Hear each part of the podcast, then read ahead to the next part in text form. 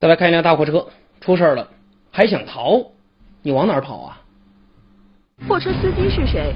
由于案情重大，新乡市交通管理支队事故大队民警立即成立了九幺案鉴定案组，展开侦破。然而，这起事故留下的线索少得可怜。由于当天本身是一个这个雨天，而且是发生在凌晨，路面的这个车辆还有行人比较少。当时这个我们赶到现场，这个现场只遗留了咱们肇事车辆的一小块这个保险杠碎片。没有目击证人，附近的监控视频也失效。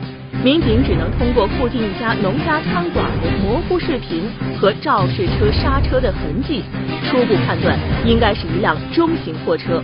无奈之下，只有将排查的重点转移到这片蓝色的车辆碎片上。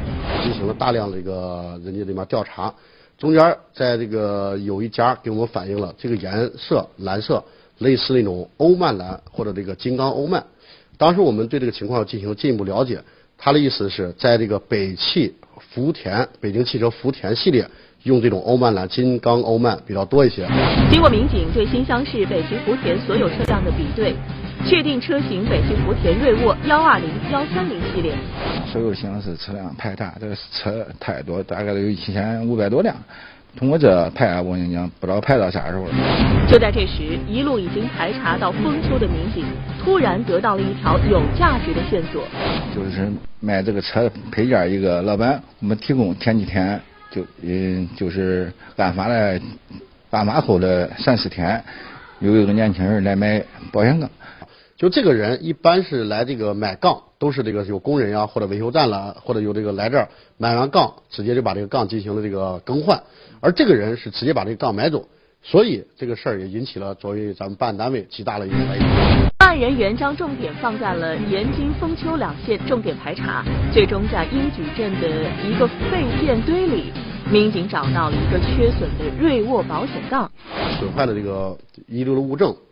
与这个发现这个杠进行了一个比对，然后这个发现这个物证能够进行这个完全的这个吻合。而眼看潜逃无望，肇事嫌疑人李某迫于压力投案自首，供述了他事发之后绕路逃逸，并且将车藏匿起来的犯罪事实。肇事逃逸者找到了，可是到民警找到肇事逃逸者家里的时候，民警心里开始复杂了。为了指认现场，民警和犯罪嫌疑人李某来到了他的家中。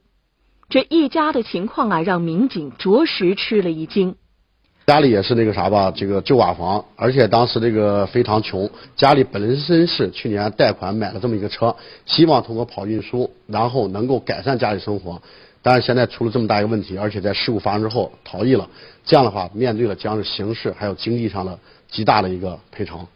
然而，更让民警惋惜的是，李某为车辆上了全险。按理说呢，他本不应该逃逸的。如果依严格依照咱们那个交通法律规定，肇事这个司机在事故发生后能够停车，然后报警救助伤员，然后这仅仅就是一个正常的道路交通事故，然后依照咱们交通法律法规，然后进行相关的处理，赔偿也有咱们相关的保险公司能够进行解决。也就是说呢，李某肇事逃逸后，保险公司则一分钱也不会理赔。面对高额赔偿，李某现如今只能卖车借钱来进行赔偿。而且，因为他肇事逃逸并致人死亡的犯罪事实，可能还被判处三年以上七年以下的有期徒刑。肇事嫌疑人李某一时的糊涂行为，一下子让两个家庭都瞬间崩塌。